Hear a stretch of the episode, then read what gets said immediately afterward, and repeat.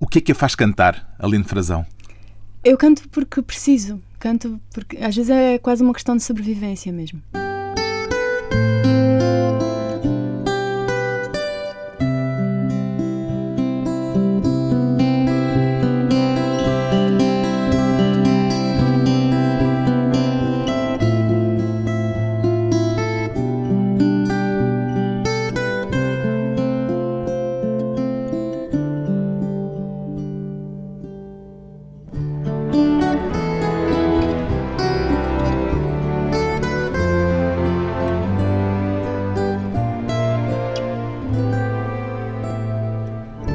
Aline Frazão, 28 anos, cantora e compositora. Dá-lhe mais prazer escrever uma canção nova ou cantá-la repetidamente em palco, Aline Frazão? São dois processos bem diferentes para mim. O palco parece o oposto do recolhimento que é, é necessário para yeah. escrever uma canção. Yeah, e acho que são momentos bem diferentes. Eu acho que, no geral, gosto mais de cantar e estar em contato com o público, com as Gosta pessoas. Gosta de já ter com... as canções feitas e depois levá-las pelo mundo fora. Exato, até porque eu gosto de cantar músicas que não são minhas também. Não, não, não necessariamente Uh, faço questão de, de, estar a cantar algo que eu escrevi. Tem inveja de alguma canção, de alguém que tenha escrito uma canção que gostasse que fosse sua? Há muitíssimas. Um exemplo. Agora, recentemente, tenho cantado Minha Voz, Minha Vida, do, do Caetano, que ele fez para a Gal Costa. E é daquelas músicas que eu sinto que revejo-me em cada palavra, né? em cada verso. E adoraria ter escrito aquela canção, por exemplo. Mas há muitíssimas, muitíssimas canções. O que é que o palco lhe dá que não encontra Uf. em mais lugar nenhum? Oxigênio, é um lugar de, de real liberdade para mim e de libertar-me especialmente de uma de um espírito muito analítico e muito as amarras de um pensamento demasiado crítico e social e político. Acho que no, no palco existe um, uma outra atmosfera e uma outra e um espaço, uma casa para uma outra, um outro lado da minha personalidade. Não há a sensação de que está a ser julgada ao milímetro naqueles minutos que passa em palco? Há momentos que podes sentir isso, mas em geral não. Em geral eu tento fazer a ponte com quem tem em frente. Para mim só faz sentido se for realmente honesto e despido e, e sinto quase sempre, 95% das vezes, que as pessoas estão a receber-me bem.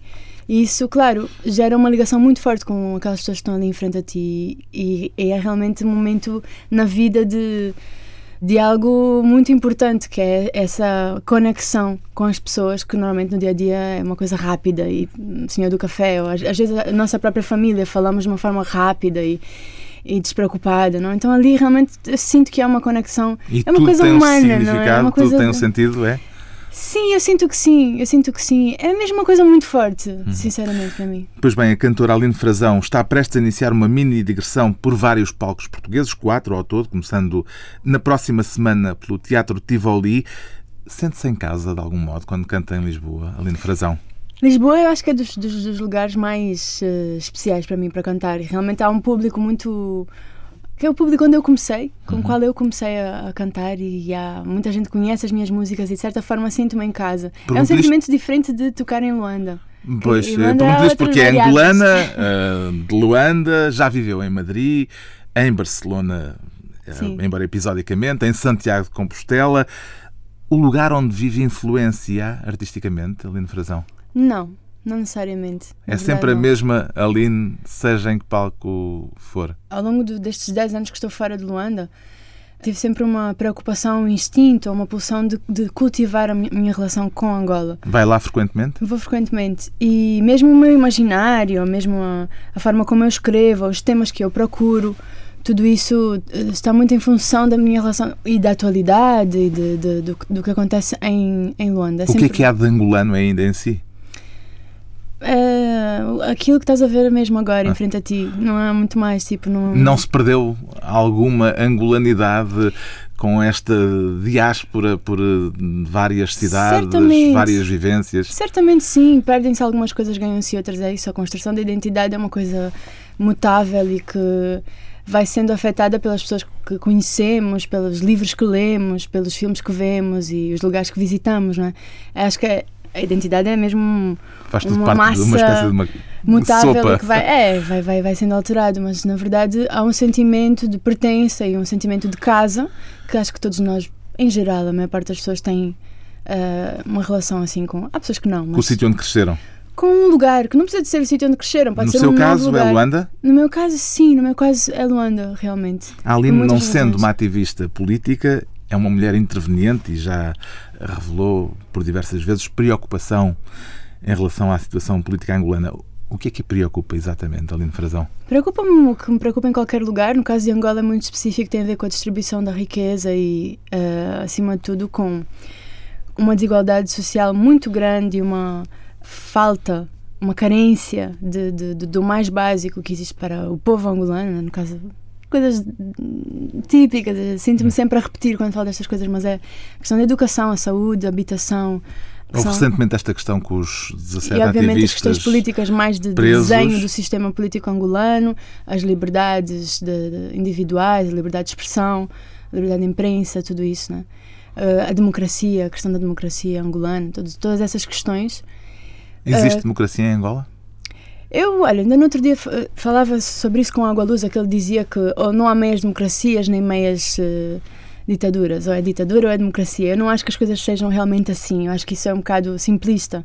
No Acha caso de que é Angola. uma meia ditadura ou uma meia democracia? Eu acho que há, há, há- há fatores dos dois sistemas, características dos dois sistemas. Eu acho que não se pode dizer que seja uma ditadura absoluta, porque a gente eh, vai e fala nos jornais, há pessoas que falam na- nas televisões, algumas manifestações até, até aconteceram. eh, existem ah, outros partidos políticos, eh, enfim, há uma certa liberdade de expressão, ainda que controlada. Obviamente que existem depois consequências para as pessoas que falam mais, ou seja, não vamos estar aqui a camuflar uma realidade que é de, acima de tudo, a autocensura das pessoas e isso até é mais, mais importante do que uma censura efetiva. Acho que quando há esse sentimento de medo na sociedade, isso é um sintoma de que a democracia não está assim tão saudável. Acho que é uma coisa para se construir, isso sim. As suas canções, não sendo imediatamente políticas, refletem essa sua atenção à situação política, nomeadamente em Angola, sobretudo em Angola. Como é que lhe surgiu, por exemplo, a canção intitulada A Prosa da Situação? É uma, é uma canção muito explícita, na verdade. Ela É a mais explícita do disco. é mais explícita, talvez sim. Talvez até Eu um pouco é um pouco- provocatória, não? É um bocado Houve intenção irónica, um provocatória? lado- É que às vezes é necessário, às vezes é uma forma, às vezes é importante a gente gozar com as coisas e. Mas depois acaba de uma acaba forma ser que uma já não forma- é bem irónica, é mais eh, um lamento. Eu não sei o que é feito da esperança, canta a Aline Frazão. A situação é de desespero. Por vezes sim, por vezes sim, por vezes é. Por vezes só, só nos resta rir. Até os angolanos têm particular humor, acho que é um bocado o nosso único remédio em alguns É a momentos. salvação possível. Por vezes sim, mas que muitas vezes sim. Em geral não é esse o meu sentimento. Mas muitas vezes sim, quando estou lá também acho que no dia a dia acaba- uma pessoa acaba Se por estivesse lá, era uma pessoa mais eh, desesperada. desesperada. Provavelmente sim. Antes de um pequeno intervalo, ficamos então com Aline Frazão e a prosa da situação. Noticiário abriu e outra vez anunciaram que o ouro azul deste chão tem dono, tem dono. Noticiário abriu e outra vez o rei falou e quando o rei fala o reino cala porque o ouro azul deste chão tem dono, tem dono. Passaram na TV a nobreza de pé, aplaudindo de mãos gordas o relógios, dos anéis, das correntes. Quem não tem um preço, che, mas eu não mereço.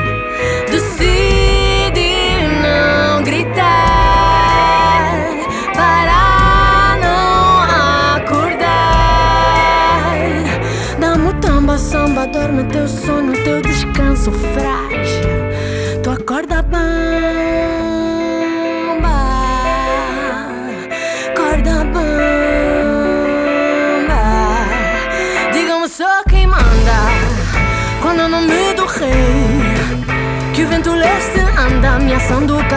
Mas eu não sei o que é feito da esperança. Pra onde é que ela foi? Pois neste reino dança quem não aplaude a prosa da situação, a prosa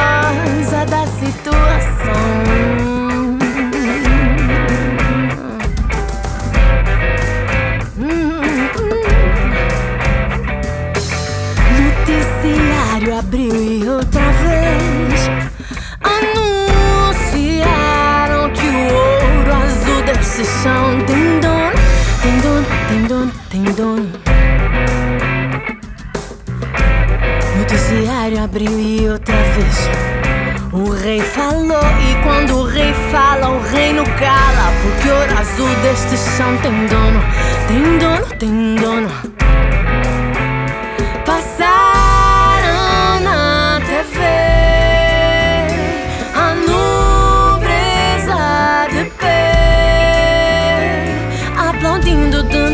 gordas, o peso dos relógios, dos anéis, das correntes. Quem não tem um preço, che, mas e eu?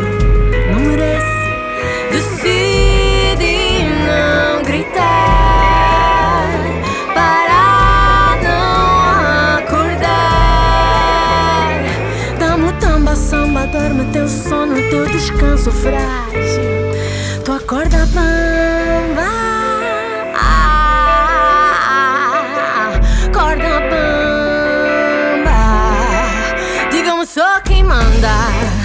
Qual é o nome do rei?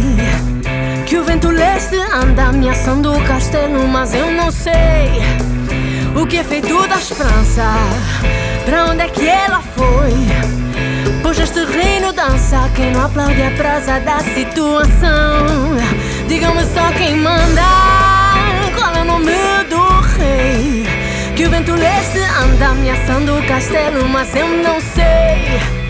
O que é feito da esperança? Pra onde é que ela foi? Pois este reino dança Quem não aplaude a prosa da situação A prosa da situação De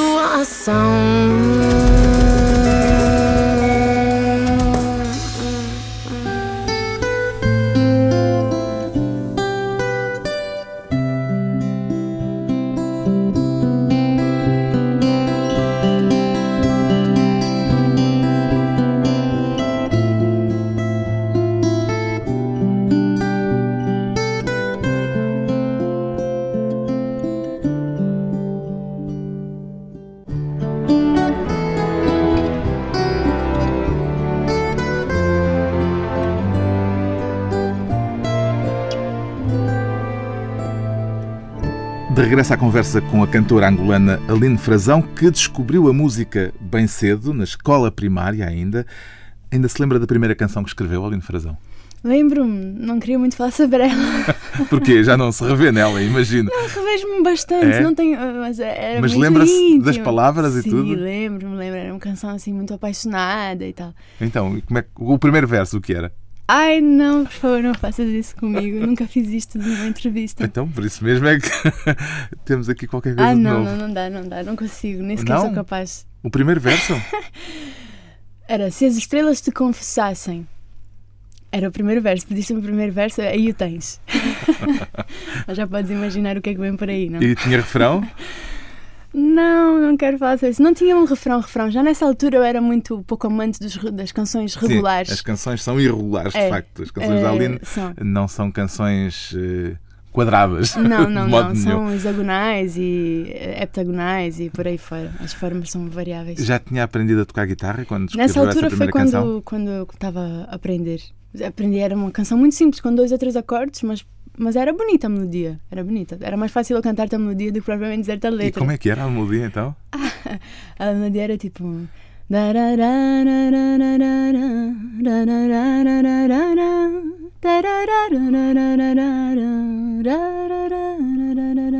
Era assim né? Até não está tão mal. Talvez recuperável um para outra canção. Para outra essa, letra, né? Se, se essa letra motorista não... agora ouvir o programa se interessar em escrever algo para o que eu acabei de a cantar, estou de portas abertas. Portanto. Já ouvi dizer que a primeira paixão musical da Aline foi a bossa nova. Como é que ela lhe chegou aos ouvidos? Teve tudo a ver com o contexto da escola onde eu cantava. A minha escola, não, que havia um grupo musical e havia um professor que orientava um bocado os nossos, os nossos ensaios e o repertório e ele trazia músicas de todas as partes do mundo, na verdade. Cantamos músicas da Guiné, música popular angolana, fados, música tradicional portuguesa. Portanto, teve uma boa Sim, introdução. Acabou por ser uma popular. ótima escola, na verdade, para. E cantávamos canções eh, ibéricas, espanholas e tal, ou seja, eram várias línguas e vários, vários uh, ritmos. Foi muito rico. E claro, quando chegou a bossa nova e depois mais tarde o jazz, eh, realmente houve uma mudança em mim. Depois era adolescência, já havia outra outras, outras perguntas em aberto para mim e a Bossa Nova realmente foi uh, outra coisa, outra página. Um autor em particular? Jobim. Um cantor Jobim? Sim, Jobim. Essencialmente Jobim, depois todas as suas parcerias e mais tarde o Chico Barco, Edu Lobo, enfim, uhum. todos os desdobramentos. E, obviamente, João Gilberto, é impossível não falar também. Poderíamos ficar aqui a dizer claro. nomes. Não, mas eu queria saber o mas primeiro ou os primeiros Jobim marcaram. foi mesmo, sim. Há músicos na sua família? Tenho um tio que canta muito bem, ele não é propriamente músico, mas ele não posso não dizer que ele uh, canta muito bem, até uh, canto lírico, uh, tenor. Mas assim, mais, mais do que isso, não. Que eu e saiba. Porquê que lhe ofereceram uma guitarra? Foi pedido seu? O meu pai já tinha uma guitarra em casa um quando eu comecei ah. a tocar, a aprender. O seu pai toca? Tocava alguns acordes, assim, para animar as festas, os serões. Tocava sempre algumas canções uhum. e tal. E eu fui aprendendo na guitarra dele e mais tarde no Natal os meus pais ofereceram o meu primeiro violão. E foi uma prenda. Foi das mais marcantes e importantes da minha vida, sim. Especial. Sim, sim ainda, ainda tenho esse. Entre esse primeiro impulso musical da infância ou do princípio da adolescência e o período em que começa a tocar ao vivo em bares em hum. Madrid, como é que evoluiu a sua relação com a música? Hum, ouvi muita música durante esse período e, e passei por várias, várias, várias experiências muito estranhas e muito diferentes. Estranhas? Sim, participei numa peça de teatro onde eu can... Eh, bastante contemporânea aqui em, em Lisboa.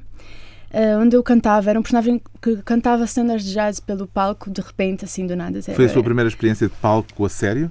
Hum, eu não, acho que não, porque em Luanda eu tive a oportunidade de cantar em grandes palcos e com muita gente assistir. Ainda adolescente? Ainda adolescente, sim. E também dançava, fazia dança na altura e também fazia espetáculos de dança com coreografias e tal. Então tinha já uma relação com o palco íntima e já meio a perder a timidez e a procura de, de, desse tal espaço de expressão que falávamos no início da conversa, não? E depois também acompanhei, fiz backing vocals para rappers angolanos aqui, então andei no, no, no mundo hip hop underground de, de, de, Lisboa e viajei até para outros, outras cidades, ou seja, uma experiência assim muito. Isso muito foi antes diferentes. de Madrid? Antes de eu ir para, para Barcelona e depois Madrid e tal. Como é que foi parar a, a Madrid e aos bares de Madrid? Eu tinha ido fazer um estágio para Madrid, um estágio profissional, numa televisão. Tinha terminado o curso. Em, terminado não, mas tinha feito o estágio, estava a fazer estágio em comunicação. A ideia na altura era ser que jornalista. jornalista imagina. Ainda bem que arranjou outra via. não, até, até existe um pouco de, de de uma espécie de repórter em mim. E as canções também recolhem esse lado sim, de repórter? Sim, eu acho que há um certo olhar de repórter. Na verdade, eu primeiramente eu queria ser engenheira civil, que eu queria reconstruir o país, Angola e tal, quando era criança. Tinha essa cena, eh, o país estava muito destruído pela guerra, não? então eu queria reconstruir de alguma forma as infraestruturas e tal, tinha sonho. Depois foi para, foi para o jornalismo como construção da, da democracia, liberdade de, de imprensa e tal. E depois acabei na música, acaba por ser uma mesma forma de construir alguma coisa. Uh, acho que, no fundo, há uma ligação entre essas três, esses três sonhos que eu tinha. Há um momento marcante no seu percurso que é o convite para o Festival Cantos da Maré, na Galiza. Como é que isso aconteceu? Foi em 2010? Foi em 2010. A Uxia, que é a diretora musical do, do, do festival galega. e cantora galega, hoje muito amiga minha, ela tinha-me visto num bairro qualquer em Madrid. Disse hoje? ouvia dizer oxe. Ah, Oxe, muito amiga minha, que é muito, é muito ah, galego, não é? Sim, sim, sim, é verdade. Como viveu em Santiago de Compostela, se calhar apanhou. Seguramente um alguma coisa do galego deve ter ficado em mim, que é a mesma língua que o português, diga-se de passagem. Sim. Aliás, o festival é um festival de celebração da lusofonia, internacional da lusofonia, Festival Cantos na Maré. E onde é que a Oxia ouviu? Eu já não me lembro onde é que foi. Sei que Passado um pouco, eu fui convidada para cantar na Casa das Crechas, que é um, um clube em Santiago de Compostela muito emblemático. E depois daí a Chia convidou-me para participar na edição de 2010, que tinha grandes nomes. Tinha o Lenin, do Brasil, tinha o António Zambujo, de Portugal, e a Guadi Galego, que é uma cantora galega fenomenal. E eu estava lá sem disco nem nada, e o Paulo Borges, na altura, que, que é o diretor musical do projeto, arranjou os meus temas, os temas que eu já tinha escrito, na altura ainda sem disco, e fizemos o, o, concerto. Isso foi um grande incentivo e foi realmente o meu primeiro uhum. festival profissional. E também todas as conversas que eu tive com os músicos convidados, com o Lenin, com o Zambujo, na altura foram muito marcantes para me incentivar e, e, pensar, olha, se calhar devia tentar realmente. Talvez isto seja um caminho. Talvez faça sentido se, se estas pessoas estão a dizer, talvez deva ouvir.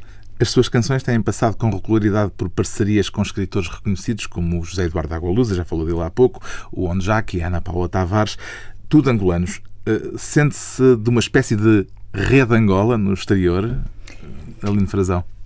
Uh, devo dizer que musiquei, para o Insular, musiquei um texto da Capicua, que é A Louca. Portanto, não, não necessariamente só escritores angolanos. Não? Eu sei, aliás, vamos acabar esta segunda parte a ouvir eh, uma canção que tem por base um conto um de José Saramago. Exatamente, exatamente. Mas era para chegar aí, justamente, eu queria tanto perceber se há uma espécie de rede angolana no exterior. Sim, eu, eu acho que é, é importante valorizar-se, não é? Eu acho que Angola tem, é muito rica a nível da palavra. Temos grandes escritores, grandes poetas e, e é importante, eu como eh, músico, letras, escrevo canções, enfim não só por uma questão de identificação, de gostar de cantar as palavras desses escritores e escritoras e, e poetas, porque a minha própria escrita vem da mesma origem que, que a deles, e porque acho que é importante dar música e visibilidade a, a essa forma de escrever, essa identidade literária angolana. É o que acontece, por exemplo, na canção O Homem que Queria um Barco. Como é que nasceu esta canção a partir de um conto de José Saramago? Foi uma, uma amiga que me falou do conto, porque eu ia para a Ilha de Jura gravar o Insular, que é uma ilha na Escócia, onde eu gravei o disco, e eu estava-lhe a, a, explicar a, a, sensação que eu tinha não, com, com eh, de ir para, para uma ilha desconhecida fazer um disco e tal. E ela lembrou-se do conto da Ilha Desconhecida, falou-me do conto, eu li o conto e no dia seguinte escrevi. De jato? Assim, bem, bem, bem de jato, sim. A letra e a música. Fica então esta canção, De Jato, com a evocação de um conto de José Saramago, por Aline Frazão, O Homem que Queria um Barco. Saí pela porta das decisões para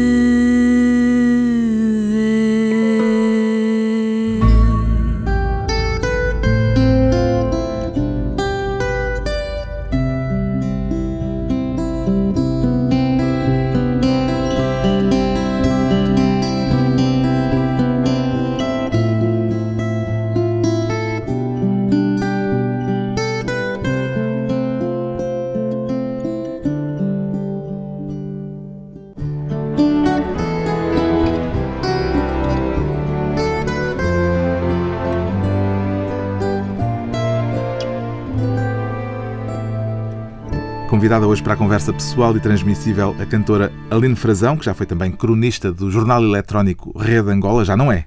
Ainda sou, ainda sou. Ainda? ainda sou, é sim. que andei lá à procura na página e não encontrei crónicas sim, sim, recentes. Sim, sim, sim. Todas as terças-feiras sai oh, uma crónica. mal. Minha. Às terças-feiras uma crónica. Certo. Que ecos é que tem dessa sua intervenção e desse seu lado interventivo em algumas das crónicas que escreve Aline Frazão? Pois desde Angola há muitas. Hoje em dia já não há ninguém que me venha dizer ah, gosto muito do seu trabalho e não diga logo a seguir e das suas crónicas. Na verdade, eu acho que vou começar a ser a cronista que canta para algumas pessoas. Em Angola tem mais visibilidade as crónicas do que a música? Eu acho que não, mas acho que está quase uh, ao mesmo nível. E sei que, que as pessoas leem muito, gostam, partilham bastante, acho que há, há uma boa receptividade. E sei também que no outro dia contaram uma história de que numa turma de Direito, uma professora leva uh, as minhas crónicas para. Em Luanda? Sim, numa faculdade lá em Luanda para os alunos e para o debate, para gerar debate e a troca de argumentos, a questão da argumentação e tal. Então, claro, melhor elogio que esse acho que eu não poderia receber. E de que modo é que as crónicas e as canções uh, andam em paralelo? Mal. Então, é as crónicas roubam-lhe ideias das canções ou as canções roubam-lhe ideias das crónicas? Não, na verdade Ou não tem nada a ver uma coisa com a é outra? É que não tem nada a ver uma coisa com a outra, na verdade. Ah, eu, eu sinto que, inicialmente, eu senti que ter o espaço das crónicas ia libertar a politização das canções, não? Que às vezes eu usava o espaço das canções espontaneamente e com, com uma forma fluida para falar de questões políticas. Eu pensei, não, agora tenho um espaço muito específico, jornalístico, semi-jornalístico, para falar sobre alguns temas. Mas, entretanto, com o decorrer do tempo, eu fui dando conta que parece que a parte do meu cérebro que se dedica às crónicas é completamente diferente da parte do meu cérebro que escreve canções. Então, às vezes, há um conflito. E é como se fosse um estado mental e um olhar, acima de tudo um olhar, né? como se fossem uns óculos completamente diferentes. Diferente. A sua crónica podia ter como título genérica Prosa da Situação. Isso é uma boa ideia. Isso é uma boa ideia. É, é oferecida. É uma boa ideia, sim. Uh, numa dessas crónicas escrevia há pouco mais de um ano esta frase. Enquanto a banda sonora do cotidiano, isto está a referir-se ao cotidiano em Angola, for a velha chica de Valdemar Bastos e continuarmos a não querer incomodar a quem de direito, essa maré, por mais potencial de mudança que contenha, continuará invisível e silenciosa a ver a banda passar. Mudou, entretanto, alguma coisa? Esta crónica foi escrita há um ano. Não mudou muita coisa. O refrão da velha chica do Valdemar Bastos continua a ser a banda sonora do cotidiano angolano? Eu acho que em grande medida sim, em grande medida sim. Se é menino, não fala, não fala política. política. As pessoas não gostam muito de, de incomodar, de falar política, mas. É tal autocensura que falava há pouco? É um bocado essa autocensura, mas em geral eu também tenho, devo dizer que desde que houve a prisão dos ativistas e, e que a questão da democracia e da liberdade de expressão tá, esteve tão no debate das mesas de, de almoços de quintal e de até mesmo no, no, nos jornais, nas páginas dos jornais, enfim as pessoas começaram a falar um bocado mais. Hoje em dia tu encontras rapidamente numa fila para pagar a luz as pessoas a reclamarem, a falar do governo, ou no, no, no táxi, ou no, nos candongueiros. Abriu-se uma em qualquer, comporta. em qualquer, Eu sinto que há um descontentamento muito grande. Tu vais, estás na fila do supermercado para falar e dizes alguma coisa, estás a comprar um jornal. Acontece isso, as pessoas comentam, ah, o jornal, pois, essa... Sempre os mesmos. Há uns comentários, não? É? Uhum. as pessoas vão dizendo. Mas isso, claro, ainda não se traduziu num, numa organização de, dessa opinião, dessa, desse descontentamento. Não existe uma, uma tradução política disso. Claro, obviamente que é uma sociedade mais estruturada a nível de participação democrática, não existe uma sociedade civil organizada ao ponto de poder dar, dar eh, vazão a essa, esse descontentamento, ou forma, ou, é, isso é algo que precisamos trabalhar ainda. E a infração sente-se como uma responsabilidade pública de intervenção social e de intervenção política? Mesmo que eu não tivesse uma, uma dimensão pública na minha vida, na minha vida profissional, eu acho que eu ia me sentir comprometida com, com uhum. isso. Acho que qualquer pessoa, qualquer estudante, um dentista, um jornalista, ou qualquer pessoa, eu acho que deve se preocupar com coisas que não são assim, do, do, âmbito do seu próprio umbigo, não? Uhum. Porque isso é absolutamente egoísta, não faz sentido, não, não é uma, um método que vai ser até útil para a própria pessoa, porque no final estamos todos relacionados, não é? E como é que se dá com o facto de estar no exterior a olhar para o interior? Quer dizer, se estivesse lá, uh, talvez o seu olhar tivesse eh, um, uma outra projeção e Seria visibilidade cada vez que vou lá, sim, cada vez que vou lá, é, é, o meu próprio olhar é muda. Estar imersa, obviamente, qualquer observador imerso tem uma visão diferente de um observador que esteja distante ou desde fora. Há uma tensão, obviamente, em Angola, até não é muito bem visto o que dizem os angolanos no estrangeiro, uh, especialmente o que dizem de mal, né, obviamente. Mas ao mesmo tempo eu sinto que são duas visões que se complementam. É uma questão de, de curto e longo prazo, muitas vezes, né? Quando nós estamos imersos no, no contexto, preocupamos-nos com resolver os problemas diários. Na por cima, o contexto angolano é muito desafiador nesse aspecto. Há muitos problemas práticos que tu não podes imaginar. Sim, Tens que resolver todos os ali, dias. comprar, e as coisas não funcionam. Fazer. É um exercício de improvisação. Acho que daria músicos de jazz fenomenais ali, porque realmente a improvisação é constante. E isso faz-te olhar muito para o curto prazo, muitas vezes uh, impede de ver mais além. E acho que as pessoas que estão fora, se realmente têm uma preocupação genuína e uma honestidade intelectual, podem, até mesmo estrangeiros, não, é? não necessariamente angolanos, podem uh, projetar um pouco mais e olhar um pouco mais uh, longe. E acho que essas duas visões acabam por se complementar. E acho que é importante ouvirem isso uma à outra.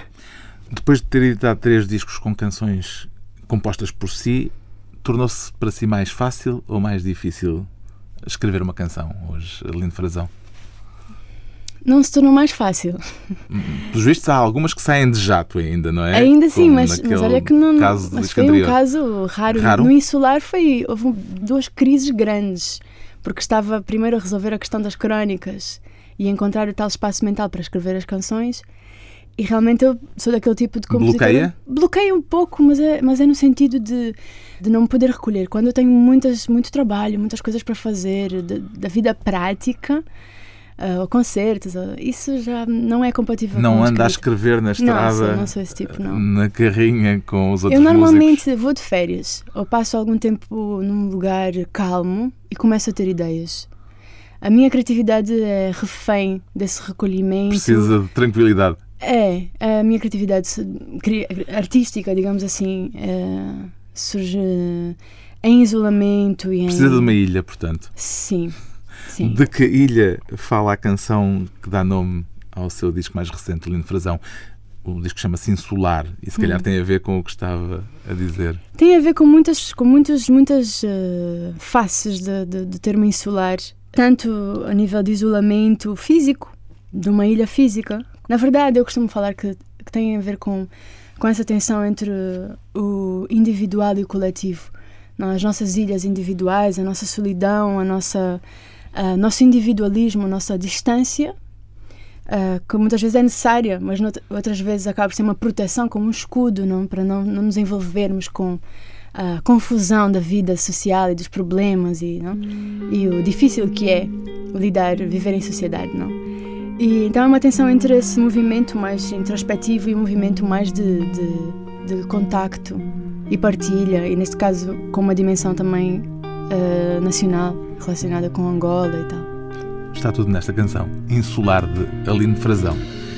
Quando o sol nascente deixa ver no horizonte a ilha se estender como um manto em tons de prata, a luz do amanhecer.